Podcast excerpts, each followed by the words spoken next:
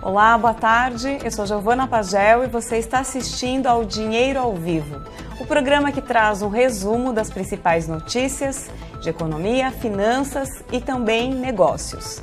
Você pode nos acompanhar de segunda a sexta-feira, sempre a partir das 5 e meia da tarde, pelo site istoedinheiro.com.br ou então pelas nossas páginas no Facebook, no YouTube e também no Twitter. No programa de hoje vamos falar sobre internet, algoritmos e eleições. E a nossa convidada é a advogada Gisele Truzzi, especialista em direito digital. Tudo bem, Gisele? Tudo bem, Giovana. Boa tarde, seja muito bem-vinda. Boa tarde, que agradeço o convite e boa tarde para quem está nos assistindo também. E você também que está aí nos acompanhando, pode participar, pode mandar sua sugestão, seu comentário, a sua dúvida. É só escrever aí na nossa transmissão e sempre que você comentar, use a hashtag Dinheiro ao Vivo. E vamos aos destaques do dia.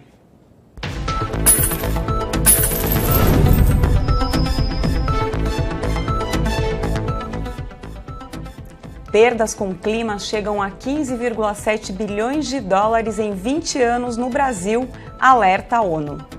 Brasil e outros países pedem compensações por causa do Brexit. Imprensa internacional destaca detalhes das eleições no país.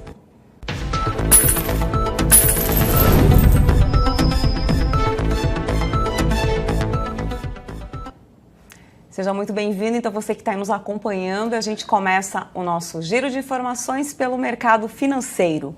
O Ibovespa, principal índice da Bolsa de Valores, fechou em queda de 2,80% aos 83.679 pontos. A queda foi puxada principalmente pelo tombo das ações de estatais como Eletrobras e Petrobras. Segundo analistas, trata-se de um movimento de correção após né, o dólar ter caído e a bolsa subido bastante no começo dessa semana. O dólar fechou o dia em alta de 1,42%, cotado a R$ 3,76 na venda. Desastres naturais custaram ao mundo quase 3 trilhões de dólares em 20 anos. Os dados foram divulgados hoje pelo escritório da Organização das Nações Unidas, a ONU, para a redução de riscos de desastres. No Brasil, as perdas chegaram a 15,7 bilhões de dólares em 20 anos. Em 2004, por exemplo, o custo chegou a 0,30% do PIB do Brasil. Para cada 100 brasileiros, seis foram afetados por desastres naturais desde 1998. No total, em duas décadas, 2,7 mil brasileiros morreram.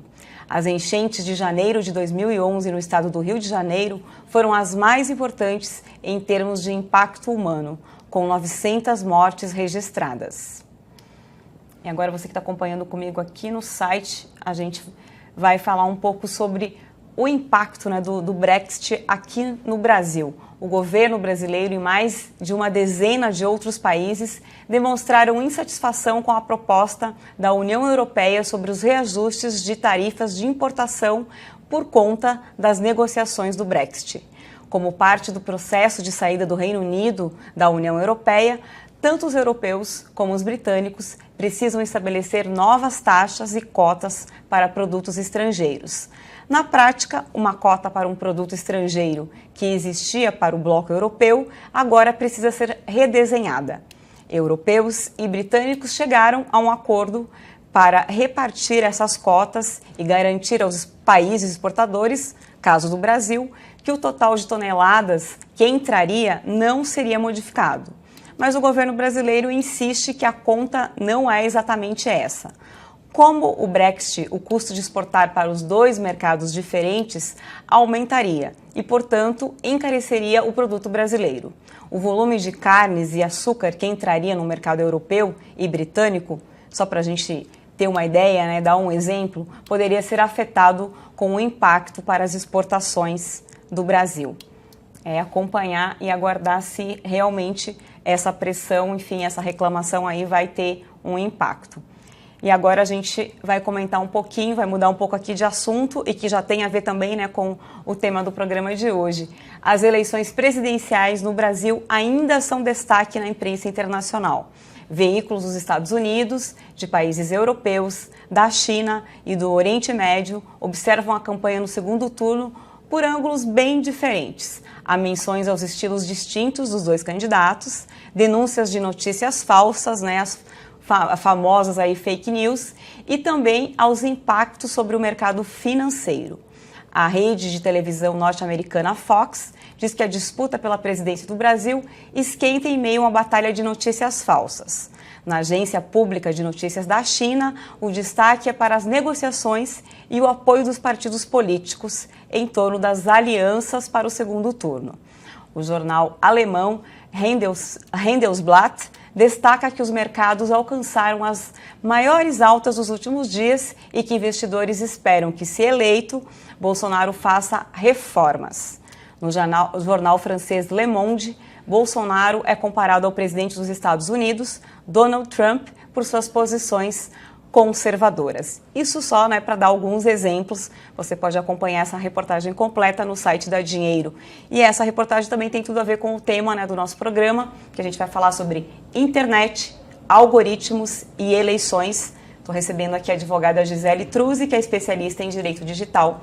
Tudo bom, Gisele? Tudo bem, Giovana. Bom, acho que a primeira coisa é a gente entender né, o, qual é o impacto né, dos, dos nossos cliques né, e das pesquisas no resultado das eleições. Sim, nossos cliques, o que a gente procura na internet, aquilo que a gente interage na web, tem total influência nas eleições, quando, principalmente quando a gente fala em rede social, né? É, aquelas interações que, que ficam na, no Facebook, por exemplo, um like, um emoticon de curtir ou uma, um emoticon de uma carinha raivosa, Uh, o sistema do Facebook, no caso, ele não tem a capacidade de distinguir se aquilo é uma interação positiva ou negativa. Ele simplesmente conta como mais uma interação. Então, quando você interage negativamente com um conteúdo de um candidato que você desaprova, por exemplo, dando ali um emoticon de uma carinha raivosa ou chorando, é, o Facebook compreende como mais um, e esse mais um vai entrar na métrica da contagem dessas estatísticas da rede social. E aí a gente tem dentro dessas estatísticas nomes de candidatos que são os mais participativos na rede social, uh, o nome de um candidato que é mais mencionado no Twitter, no Facebook, em qualquer outra rede. Uhum. E quando isso indexa na rede social, todas essas interações vão misturadas, positivas e negativas, isso sai nas pesquisas. Né? Então, se tem que um candidato X é o mais mencionado na, em determinada rede social, não necessariamente ele está sendo mencionado positivamente. Isso a gente não sabe, né? E aí, obviamente, isso acaba impactando as eleições, porque isso indexa nas buscas também e faz com que os eleitores sejam é, levados a acreditar naqueles que são os mais comentados, os mais falados, deixando de analisar e pesquisar outros candidatos que não tinham tanta popularidade assim também. Né? Eu estou até aqui, se os meninos puderem mostrar, estou com um artigo aqui que você é, colaborou uhum. aqui né, com, com o site da Dinheiro. E aí, entre as coisas que você foi mencionando, o que eu achei interessante é o convite que você faz para a reflexão. É, uhum. enfim, provocando né, para que as pessoas é, pensem né, na sua, no seu dia a dia qual que é a reação assim que recebe um conteúdo, se duvida, se já sai compartilhando, ou se primeiro vai lá é, ter certeza que tem uma fonte é, confiável para aquele material, para aquela foto ou vídeo, uhum. ou simplesmente um texto. Eu acho que eu queria que você falasse um pouco da importância disso uhum. é, para evitar realmente que você também faça parte dessa, que acaba sendo uma, uma corrente, né? É, de, uma teia. De, uma teia de, de compartilhamento de essas notícias que são falsas e que acabam pela reprodução, dando a entender que são de fato, viram verdade para algumas pessoas. Uhum, né? Sim, no artigo eu faço um convite para o leitor é, refletir sobre cada conteúdo que ele recebe, seja no WhatsApp, seja na rede social a qual ele tem perfil.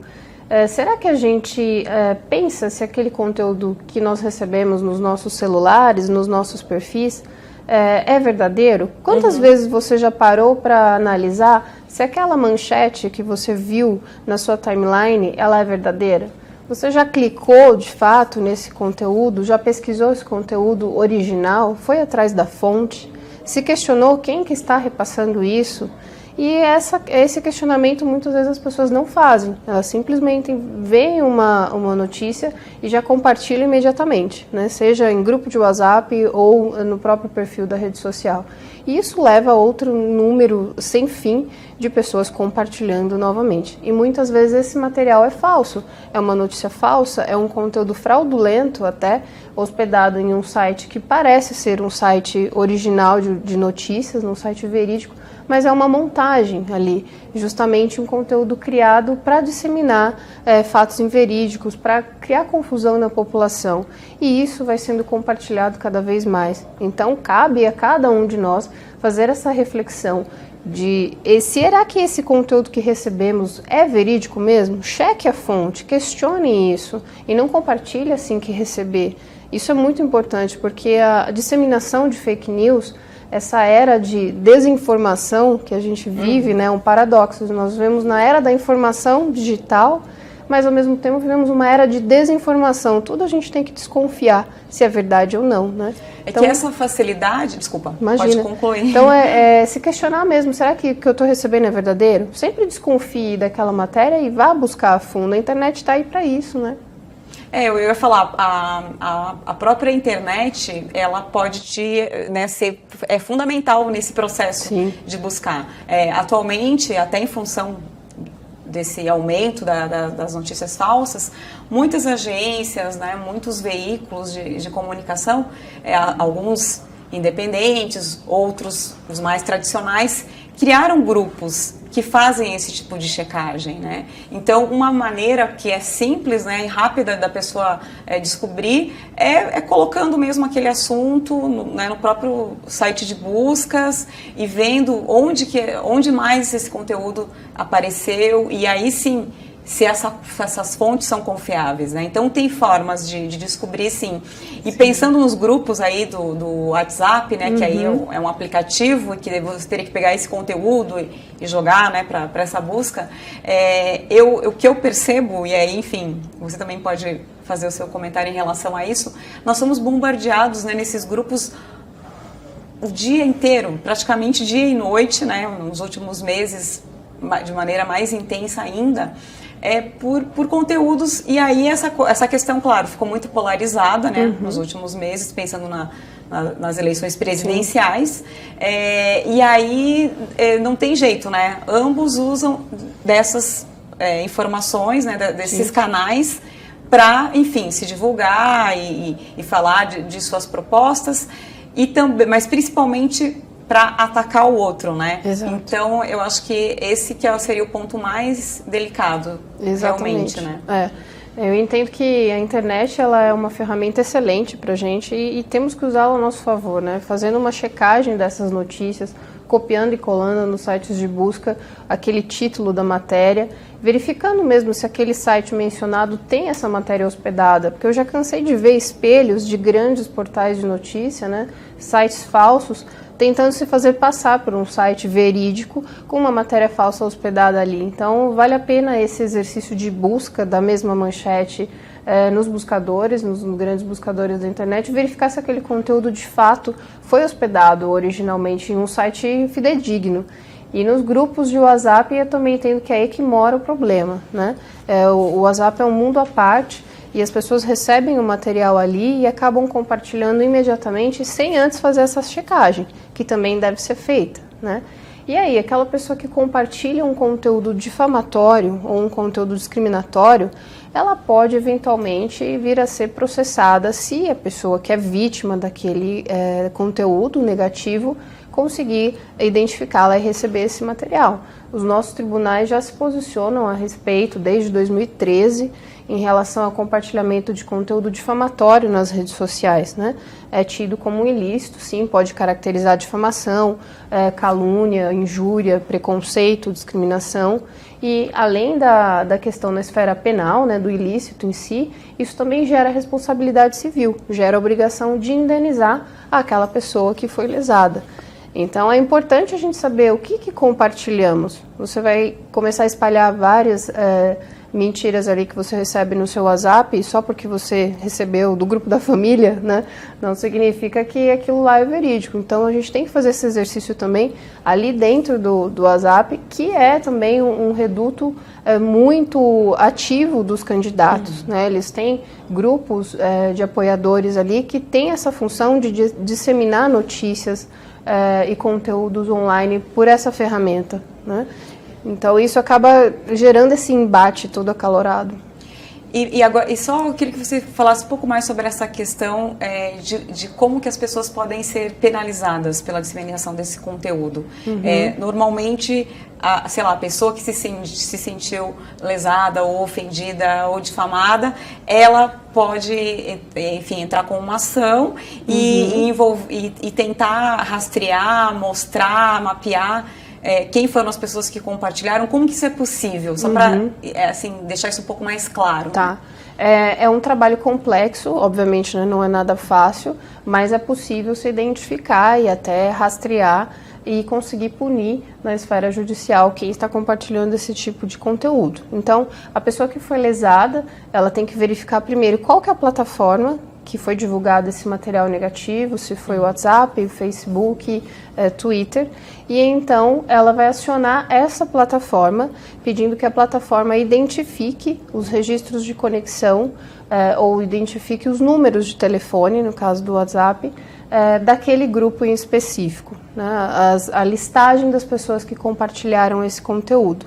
A plataforma, uma vez respondendo a essa solicitação, tudo dentro de um processo judicial, uhum. mediante ordem do juiz, ela pode apresentar esses dados e aí se tornar mais fácil a identificação do indivíduo que compartilhou esse material difamatório. E aí, no caso, identificado exatamente a pessoa que compartilhou, porque Isso. se o grupo for muito grande, pode ter as pessoas que, que por estarem no grupo, receberam, receberam. mas não necessariamente Exatamente. elas concordam com aquilo. Então, é a identificação de quem de fato compartilhou. Exatamente. Então, tá. se é um grupo grande, haverão ali uma, uma série de pessoas, uma listagem enorme de pessoas, e é possível identificar quem compartilhou isso, uhum. né? qual é a identidade, o número do celular, ou o perfil dentro da rede social, dentro de um grupo que compartilhou aquele conteúdo. A rede social ou o WhatsApp, eles têm condições técnicas de saber quem foi que compartilhou esse material negativo.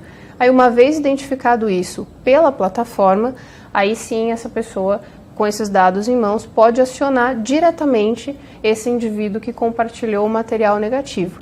E aí ele pode acionar a pessoa tanto na esfera civil, para tentar obter uma indenização por danos morais, por esse constrangimento, né, pela veiculação desse material falso, discriminatório difamatório, e também ela pode acionar na esfera criminal, pela prática do ilícito em questão, que aí pode ser calúnia, injúria, difamação ou crime de preconceito racial e discriminação, que é até inafiançável. Né?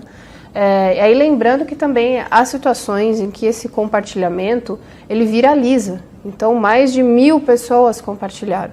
Então, quanto mais compartilhamentos houver, obviamente vai ficar cada vez mais difícil essa identificação. Uhum. Né? E do outro lado, a, a, plataforma vai dizer que ela não tem condições de identificar ou que isso fere a privacidade, enfim. Mas, de acordo com os termos de uso das próprias plataformas, elas são responsáveis por é, bloquear, ocultar ou minimizar os riscos de conteúdos danosos que circulam por ali. Então, material que se relaciona a ilícitos, a difamação, pedofilia, violação de direito autoral, elas também têm essa responsabilidade de baixar esse conteúdo. Então, há também um, um dever, né, uma responsabilidade da plataforma em minimizar a veiculação desse tipo de material. Eu vou pedir licença só um, minutinho para dar um alô para o pessoal que está acompanhando aqui. Alexandre, Adriana, Luiz, Júlio, até o Alexandre está falando salve, um salve aos gaúchos. Boa tarde aos gaúchos e a todos os, os internautas dos outros estados também que estão nos acompanhando. Muito obrigada aí pela, pela audiência e participação. É, não sei se a gente consegue, Gisele, ter uma ideia. É, eu imagino que isso demore um tempo, mas para identificar se aumentaram mesmo é, essas situações de denúncia e de processos que foram é, abertos em função desse tipo de, de notícia falsa. Pelo que a gente acompanha da jurisprudência do, dos tribunais brasileiros, sim, vem aumentando, né? Há cada vez mais casos relacionados a crimes contra a honra na internet dentro do judiciário.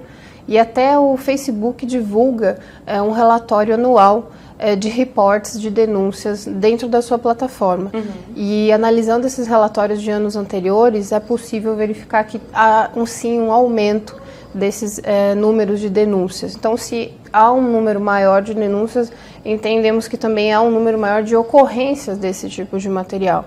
Esses relatórios são públicos, são disponibilizados pelo Facebook ali na, na barra inferior do site, tem algum botão que leva dentro do, da central de ajuda à verificação desses relatórios. Né?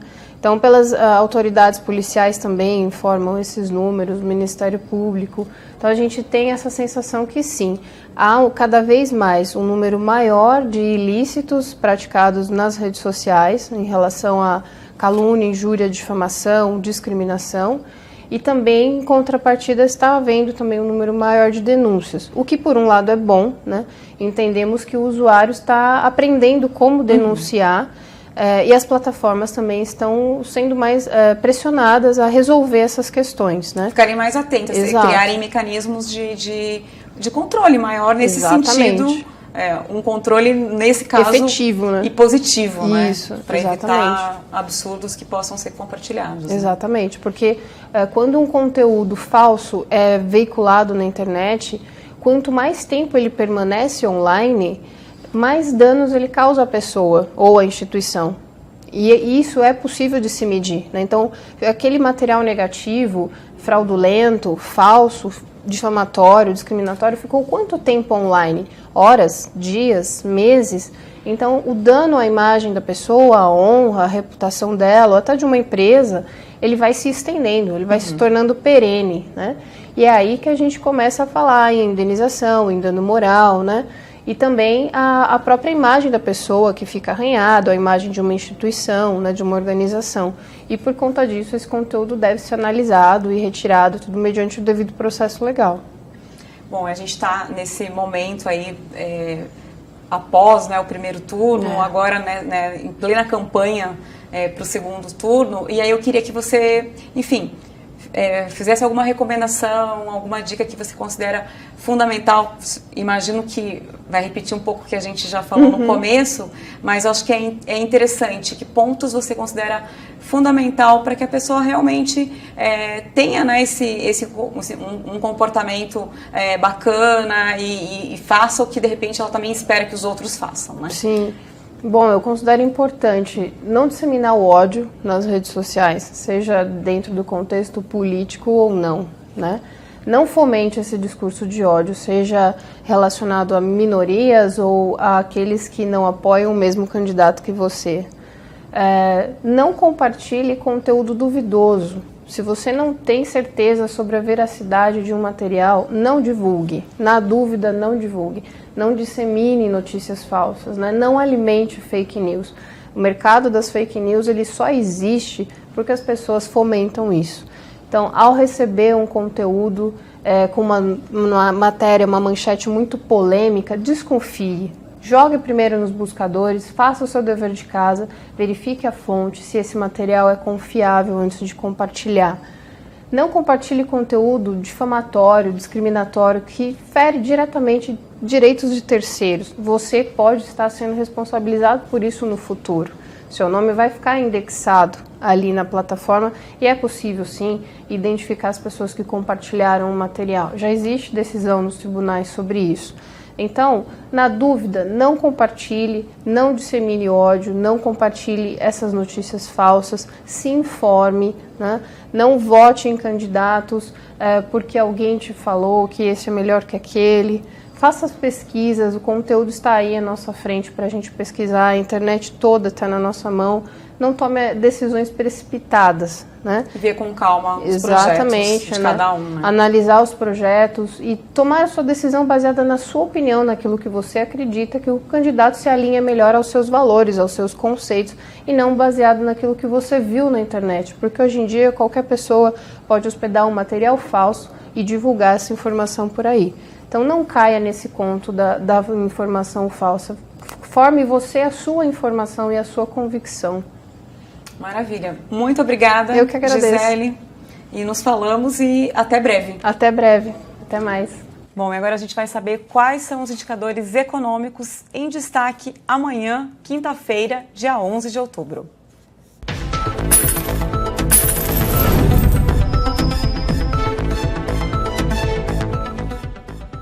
O IBGE divulga as vendas no varejo em agosto. Analistas apostam em alta de 0,3%. E não esqueça de acompanhar também a programação da TV Dinheiro, direto dos estúdios da B3.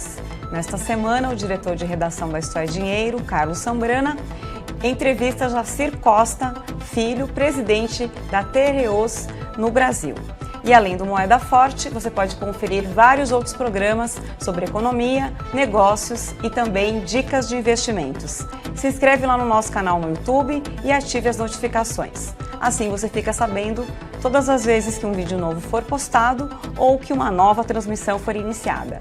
Este foi o Dinheiro ao Vivo desta quarta-feira, dia 10 de outubro. Você pode conferir a nossa programação multiplataforma a partir do site da Dinheiro ou por meio das nossas redes sociais. Se você quiser rever esse programa, é só entrar no nosso perfil no YouTube ou no Facebook, que todo este conteúdo fica lá à sua disposição.